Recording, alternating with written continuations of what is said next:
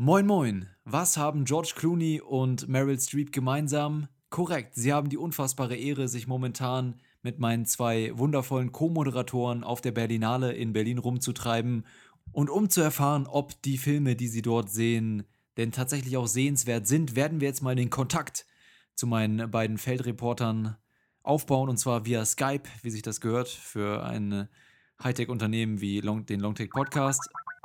So, Hallo? Hallo? Ist da jemand? Hallo? Hallo? Hallo? Ahoi? Ahoi, Ahoi meine lieben Matrosen. Beuterei, Meuterei auf der Bounty. Ich wollte gerade sagen Beuterei auf der Mounty, aber das wäre ja. inkorrekt gewesen. äh, ja, Berlinale, Tag 4 für euch heute gewesen. Am Sonntag. Das heißt, äh, wir sind jetzt ja bald auf der Hälfte schon, ne? Ja, fast. Ich muss sagen, heute haben wir durchaus die größten Stars gesehen, die man so treffen kann. Zum Beispiel? Wilson Gonzales, äh, Gonzales Ochsenknecht. Uff, uff. Der interessiert mich auch sehr, aber jemand anders interessiert, interessiert mich noch mehr, aber dazu vielleicht später mehr. Äh, erstmal habt ihr mich ja gestern mit der Ankündigung verlassen, dass ihr jetzt einen weiteren Film sehen werdet. Und zwar war das La Helada Negra, wenn ich mich da recht entsinne. Wie genau. war denn genau. die Abendvorstellung? Äh, spät. Mhm.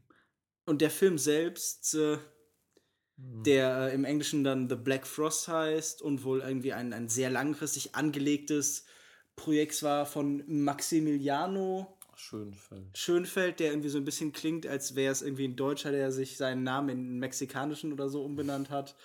Und der Film war ja eine schwer zuzuordnende Mischung aus so Slice of Life Drama mit so ein bisschen kuriosem nicht Humor. Also ich würde es noch mhm. nicht sagen, dass es sich als Humor qualifiziert, sondern es sind einfach kuriose Dinge passiert. Äh, und ähm, so ganz vage Mystery und religiöse Motive, ja, aber, aber nur leicht, auch nur so ganz leicht ja. angedeutet. Ähm, sagen wir es mal so, es ist die Geschichte einer Frau, die irgendwie die äh, Früchte und die Felder der Menschen besser wachsen lässt und das wird dann nicht näher erklärt und am Ende des Films geht sie wieder. Das ist alles, was passiert.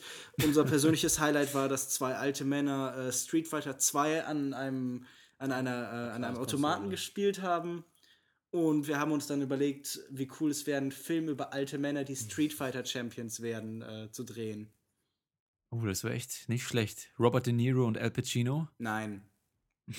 Das ist schon, schon äh, ja, ja, ich weiß. Den, auf den letzten Schlag, wie hieß denn dieser Scheißfilm? Der hatte irgendwie. 2-2 vom alten Schlag. Zwei, oh Aber der ist nicht mit Al Pacino, ist mit äh, Sylvester Stallone. Ja, ist ja auch egal. Ach. Na gut, also war es war La Helada Negra nicht so der beste Film, um den vielleicht abends um elf zu sehen, habe ich dem so entnommen. Ich glaube aber auch, tagsüber wären wir wahrscheinlich einfach nicht angetan davon.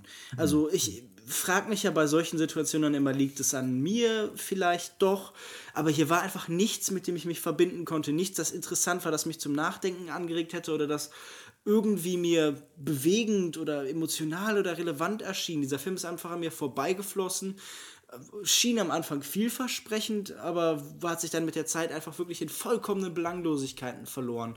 Es gab zwei Momente, an denen ich schmunzeln musste. Einmal tanzen alte Menschen, das war auch irgendwie recht hübsch anzusehen. Ich habe ähm, das Gefühl, du lachst gern über alte Menschen. Nee, das, das waren einfach sehr drollige alte Menschen in diesem mhm. Fall. Normalerweise finde ich alte Menschen natürlich nicht lustig.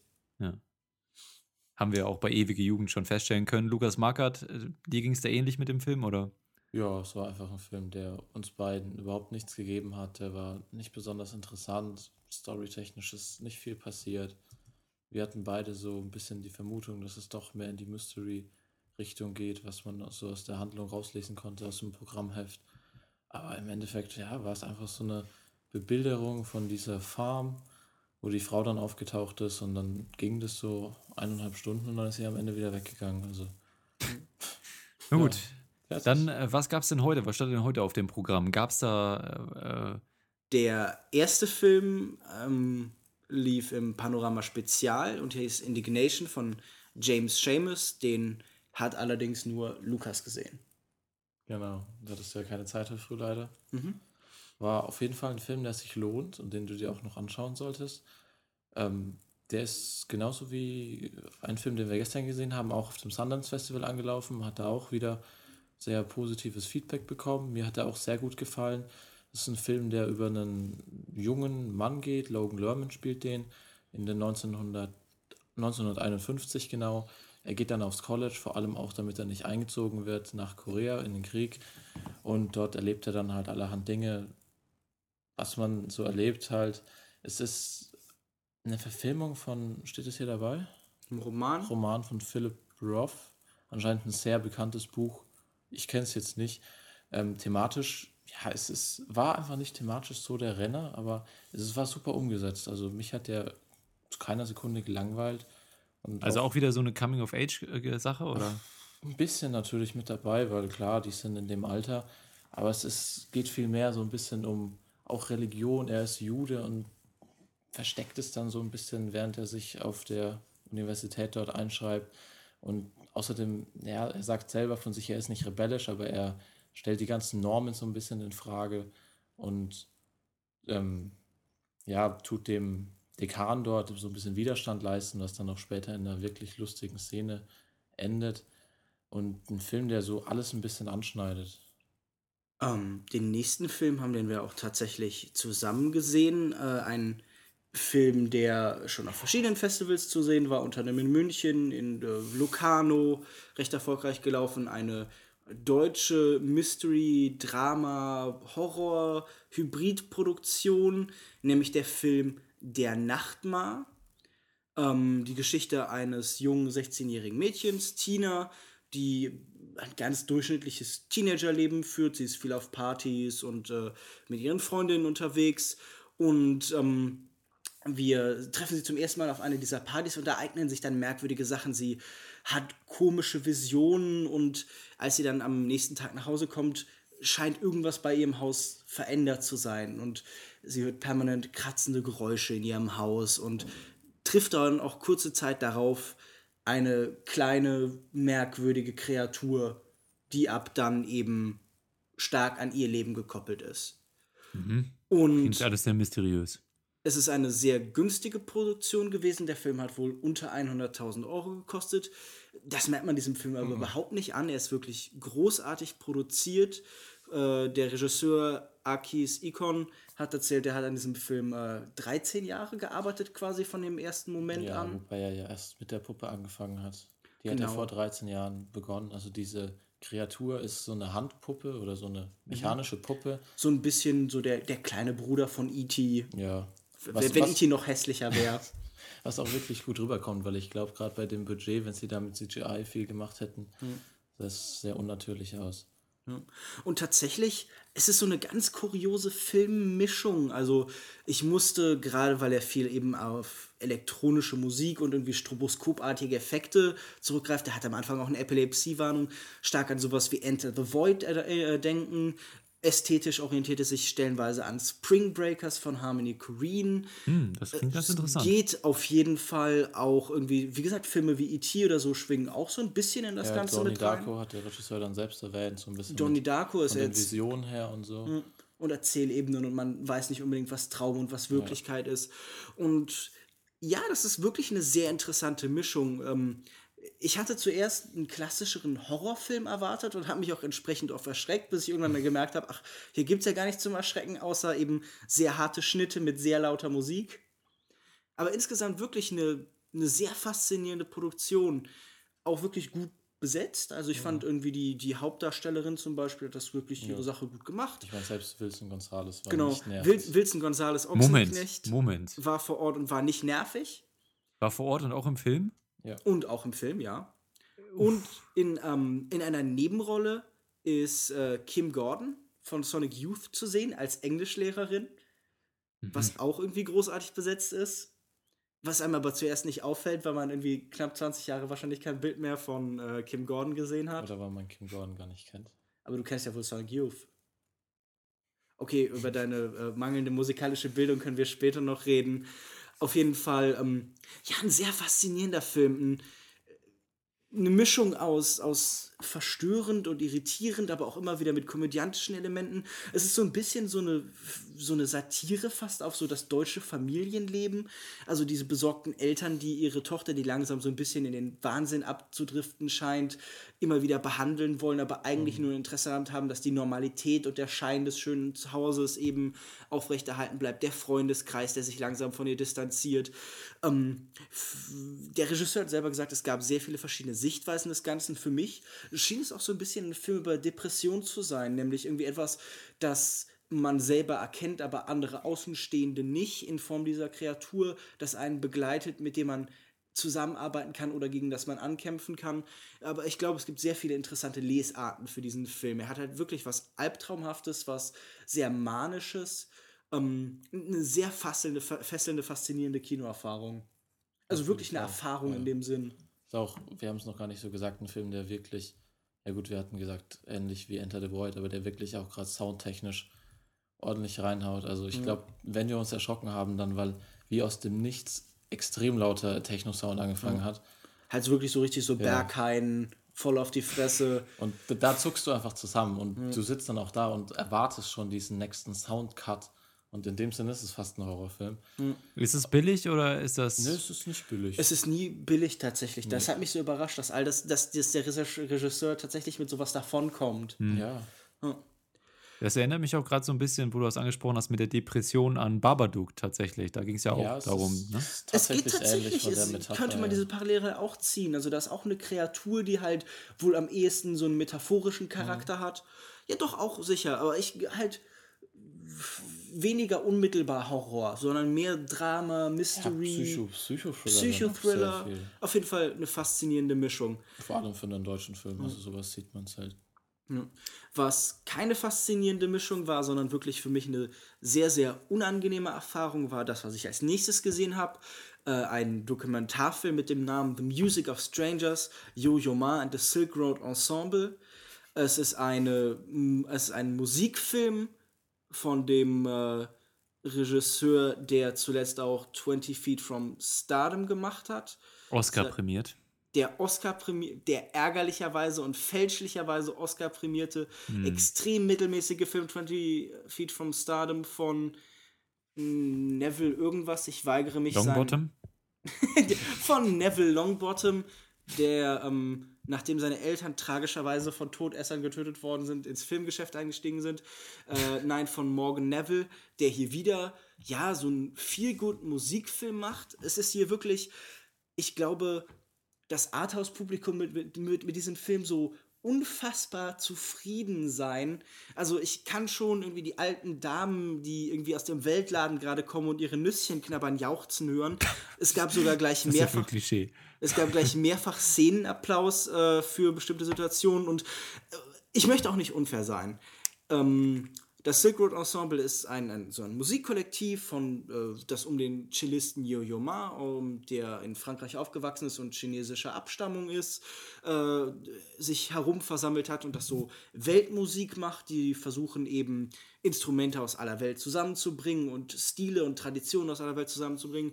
Und das Ganze ist eben auch noch geknüpft an so ein, ja, an so ein ähm, Weltbürgerschaft der Musikgedanke. Also die Hoffnung ist, dass man eben durch solche kulturelle Projekte die Welt näher zusammenbringen kann.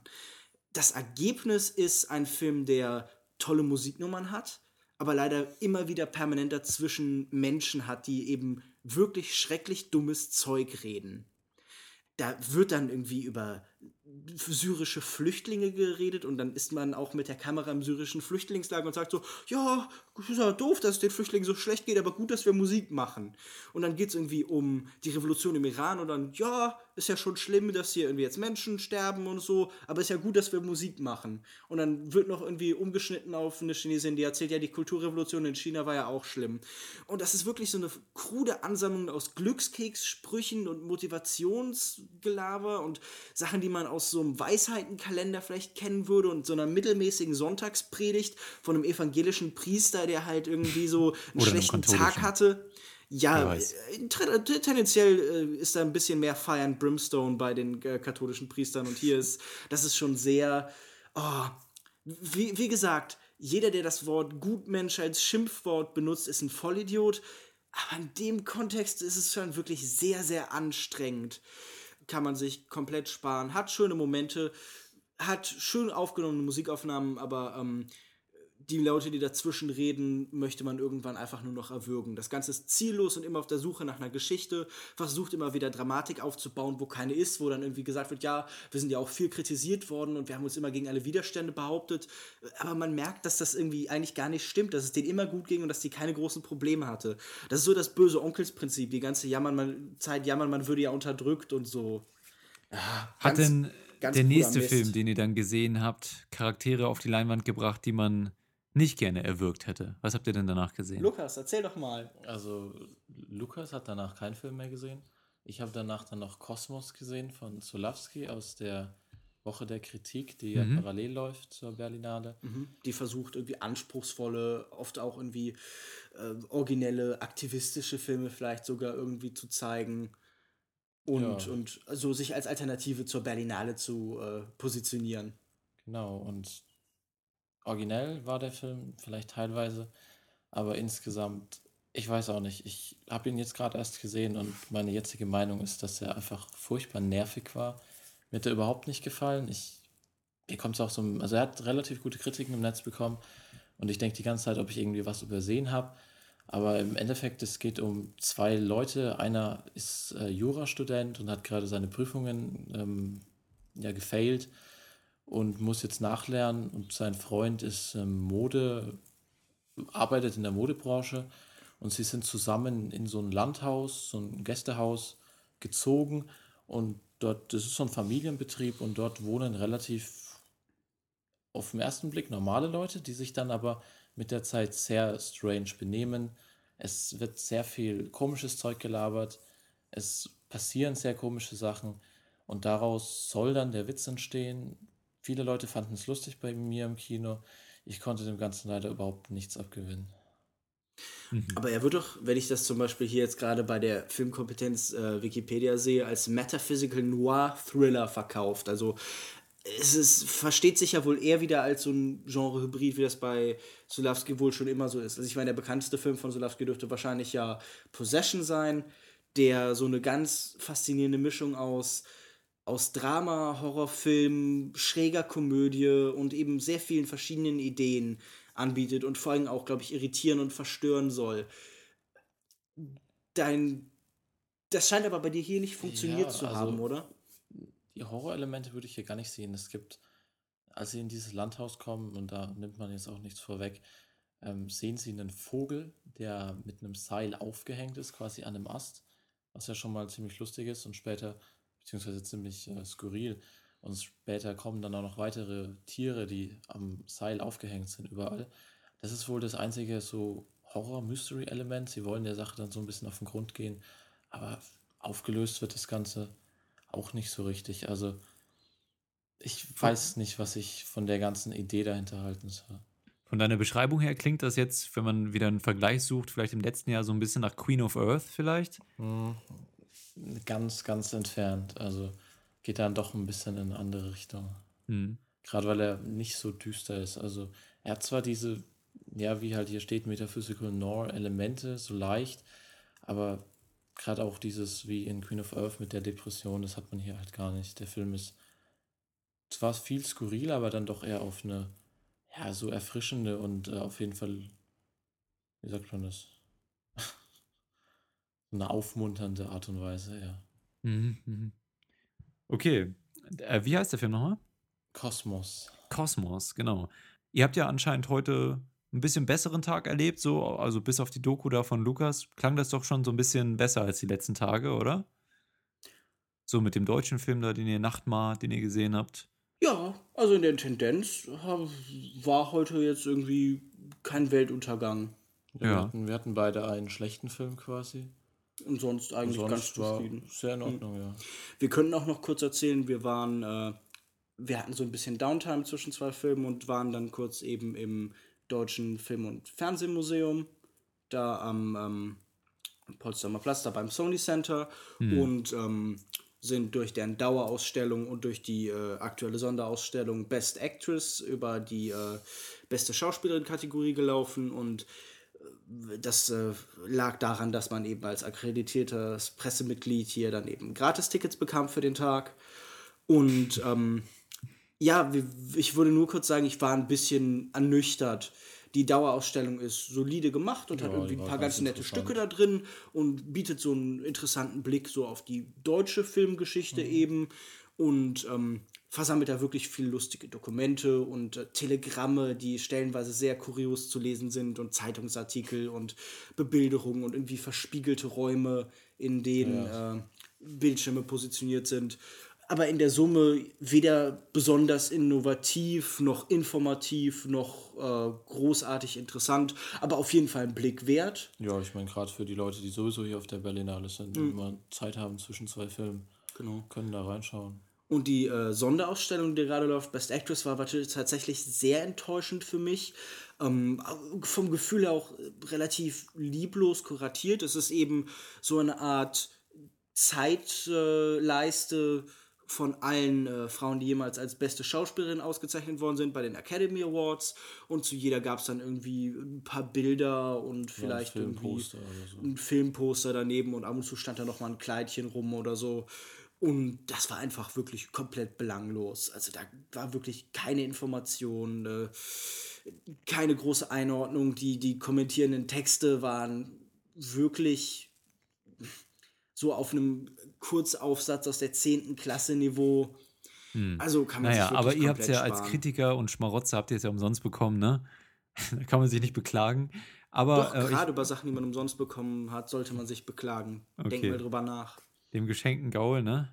Sollte ähm, man ins Maul schauen, sonst hat man auf einmal dann einen toten Gaul rumliegen oder tut man ja auch nicht viel mit. Gut, ich wollte auch gerade noch ansprechen, ansprechen, Festival Talk. Ich bekomme ja auch ein bisschen was mit hier. Die ganzen Leute posten ja auch auf Twitter und so.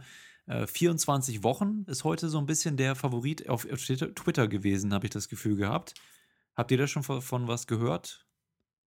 Das kann gut sein. Das ist ja der deutsche Wettbewerbsbeitrag. Der einzige deutsche. Ja. Der einzige deutsche Wettbewerbsbeitrag. Und ähm, ich habe von vielen Kollegen gelesen und gehört, dass da doch irgendwie das ein oder andere Auge nicht trocken geblieben ist. Also es scheint wohl emotional sehr involvierend zu sein. Aber ich habe tatsächlich auch, oder beziehungsweise Lukas hat gerade erzählt, er hat mal geguckt und irgendwie in verschiedenen Kritikerspiegeln und so taucht der Film auch als, als sehr negative mhm. Erwähnung auf. Also sehr kontrovers aufgenommen. Mhm. Wir werden uns dann wahrscheinlich morgen selber ein Bild davon machen. Genau, wir haben auf jeden Fall Tickets für mhm. den Film und hoffen, dass wir äh, Zeit dafür finden.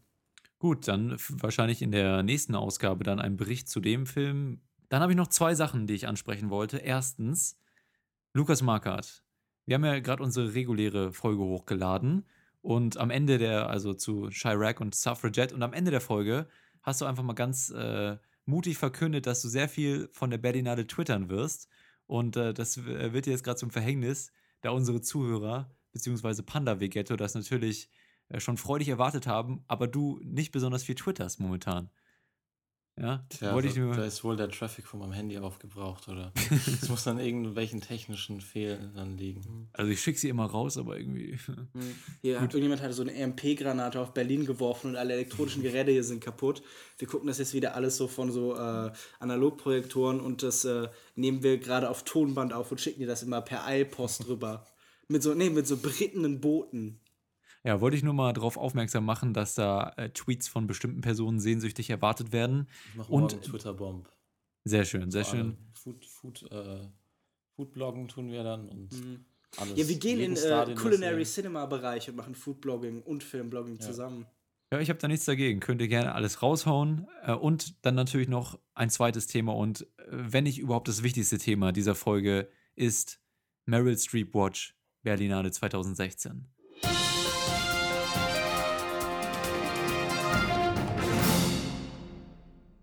wir haben nicht Meryl Streep gesehen.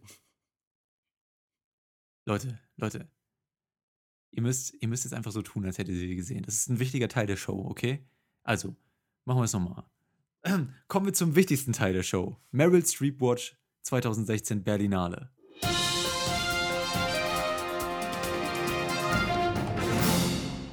Jungs, wie sah sie heute aus? Was hat sie gemacht? Ja, beim Frühstück hatte sie wieder so einen grauen Wollpullover an, ne? da haben wir sie getroffen im Grand High. Dieselbe Kleidung hatte sie an? Ja, mhm. Das ist ja ungeheuerlich. Was hat sie denn heute Nacht getrieben, frage ich mich da. Ähm, darüber darf ich, darüber sollte ich schweigen. ja, ihr wohnt ja nebenan. Gut. Und ansonsten, was hat sie sonst noch so gemacht? Bei den Berlinale Talents zukünftigen Filmemachern und hoffnungsvollen Talenten erklärt, wie es als Frau im Showgeschäft ist. Ja, gut. Aber sah auch äh, so umwerfend aus Ja, wie die sie letzten sah Tage. immer umwerfend ja, aus. Gut, okay. gut, hätten wir das geklärt. Meryl Streep Watch 2016 Berlinale geht natürlich weiter, auch in den nächsten Tagen. Wir werden da äh, immer ein, ein reges Auge auf ihre Aktivitäten werfen. Zur Not müsst ihr auch einfach mal einen Film ausfallen lassen und ihr, ähm, ne? Also sie verfolgen im Prinzip. Klingt äh, super und nicht illegal, weil Stalking. Und äh, damit beenden wir die heutige Folge von der Berlinale Tag 4. F- Morgen freuen wir uns oder freut ihr euch auf 24 Wochen oder ihr erwartet das ja schon so ein bisschen auch mit Skepsis? Also ansonsten noch ein Film, den ihr morgen schon so ein bisschen anvisiert habt oder lasst ihr euch da wieder überraschen? Wir lassen uns das einfach alles mal auf uns zukommen, aber wir werden morgen mehr Filme sehen als heute. Dann hören wir uns morgen wieder mit eurem Bericht von Tag 5 und einer, einem ganzen Sack voller Filme und Meryl Streep News. Freue ich mich sehr drauf. Und äh, ja, gute Nacht, erholt euch gut. Bis morgen und viel Spaß im Kino. Danke, tschüss. Tschüss. Tschüss.